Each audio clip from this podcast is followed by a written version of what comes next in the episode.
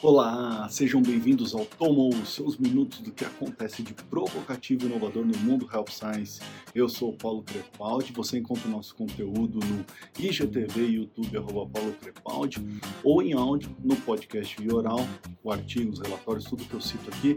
Vocês podem acessar o link lá no meu site, como é que vocês estão, como é que tem passado, é, já tivemos algumas mudanças, é, principalmente em São Paulo, então retorno das escolas, é, meio período, eventos de menores porte, então algumas coisas já começaram a caminhar, mas a gente continua ainda vivendo aí é, nessa loucura, tentando manter a nossa a sanidade mental. Mas vamos lá.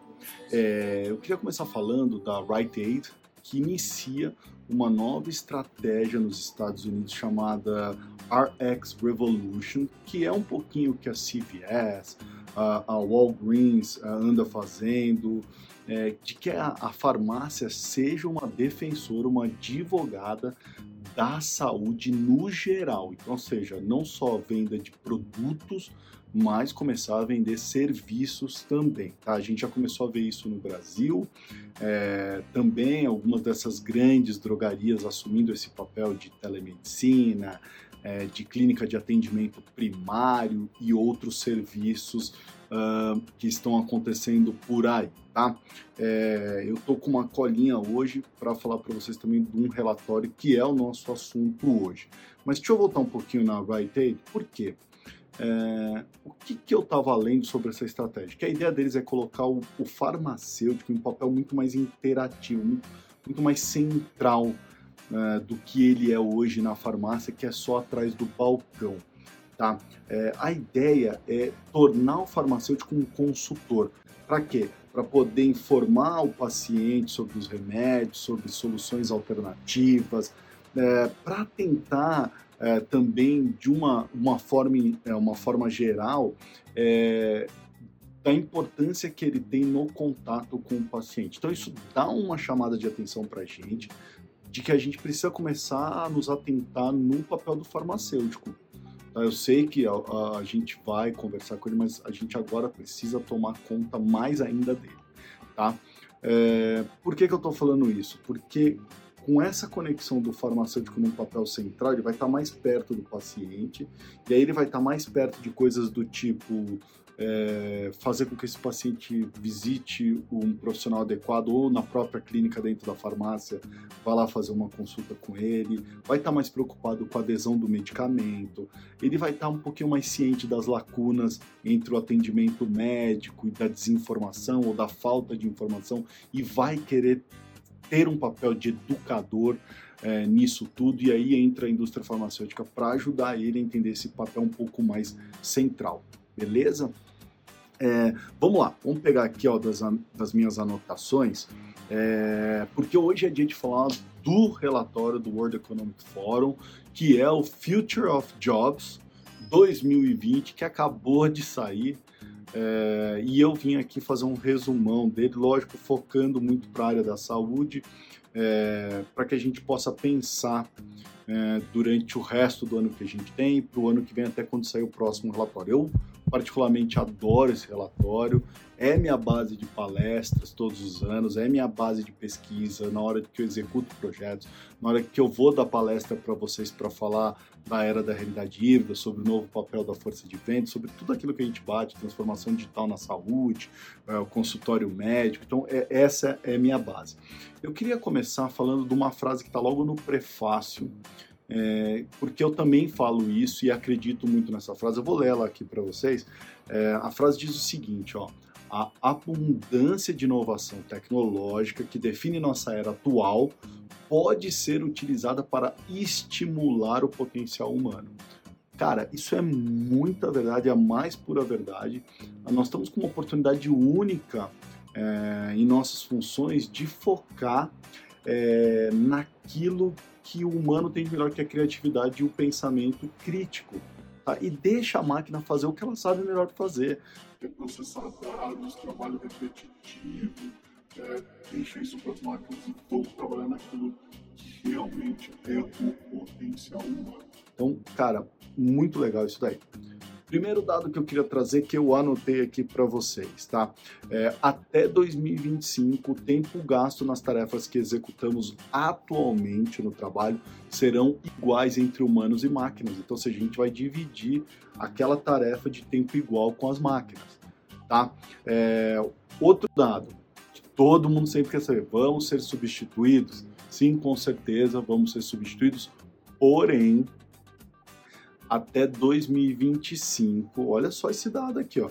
As funções cada vez mais redundantes farão parte de 9% eh, da força de trabalho. Só 9%, gente. Isso é uma redução de 6% comparado com uh, o ano passado. Já as profissões emergentes, elas crescerão de 7,8% para 13,5%. Tá? Então, um crescimento nas profissões emergentes. Lá no relatório, vai dar uma olhadinha nas profissões emergentes que vai estar tá lá inteligência artificial, data scientist, uma série de coisas é, sobre as funções emergentes. Continuando nisso daí, se seremos substituídos, tá? Com base nesses números, o que, que o Future Jobs Report fez? Ele acredita que até 2025, 85 milhões de colaboradores poderão ser substituídos é, nessa divisão é, de trabalho entre humanos e máquinas. Só que tem um negócio, gente. 97 milhões de novos papéis surgirão. Então, ou seja, é, vai surgir muito, muito mais papéis, é, muitos mais novos empregos do que vão ser tirados. Então, essa conta não fica negativa para o nosso lado. É, e aí, eu sempre falo para vocês, gente, para de pensar nessa coisa é, homem versus máquinas e comece a olhar para esse novo cenário que é de homens com máquinas. É, então essa disputa hollywoodiana que os filmes de Hollywood criaram é, não existe. Tá? É, essa coisa de filme, na, na vida real é homens com máquinas. Tá? Um outro dado que eu anotei aqui do relatório que eu achei muito interessante é o gap de habilidades. Tá? Na média, 40% dos colaboradores necessitarão de seis meses ou menos de reskilling. 40%. O que a gente está falando aqui, metade metade dos colaboradores vão precisar de reskilling. Paulo, o que, que é reskilling? Então, se você não sabe o que é reskilling, reskilling é você aprender novas habilidades para uma nova função que está sendo criada. Tá? Então, não é upskilling. Upskilling é você pegar uma habilidade que você já domina e fazer um upgrade nessa, nessa, nessa habilidade. O que a gente está falando é aprender uma nova habilidade do zero, que você não conhece. É, e aí, você está pronto para o reskilling? Né? Ou vai continuar contando com o novo normal, é, o antigo normal, toda essa baboseira? Presta atenção nesse dado que eu falei de seis meses. Vamos voltar um pouquinho atrás.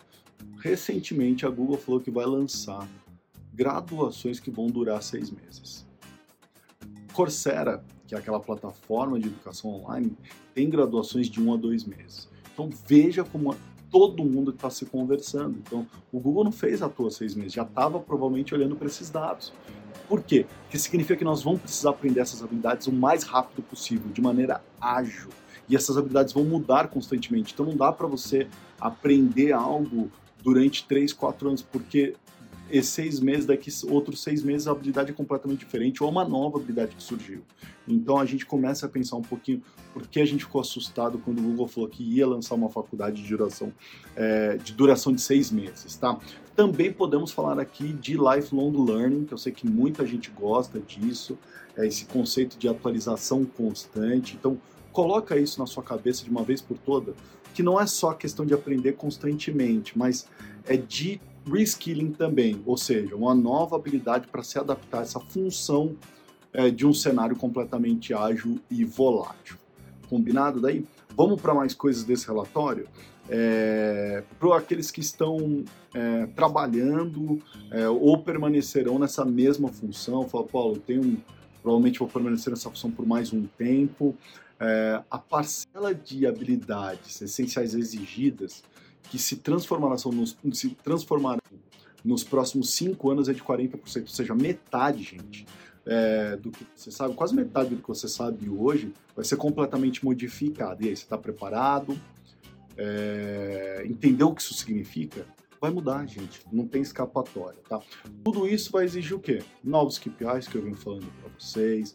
É, não adianta olhar para mensurações antigas ou essas mensurações atuais. A gente precisa repensar como avaliar o capital humano, o capital social, precisa levar em conta ambiente, governança, uma série de outras coisas para se adaptar a essas novas é, habilidades, tá certo? A taxa de contratação da indústria da saúde, então quando eu olhei lá a tabelinha que eles colocam, a taxa de contratação da indústria da saúde comparada com as outras indústrias é uh, a que se manteve mais próxima da taxa de contratação de 2019. Por quê?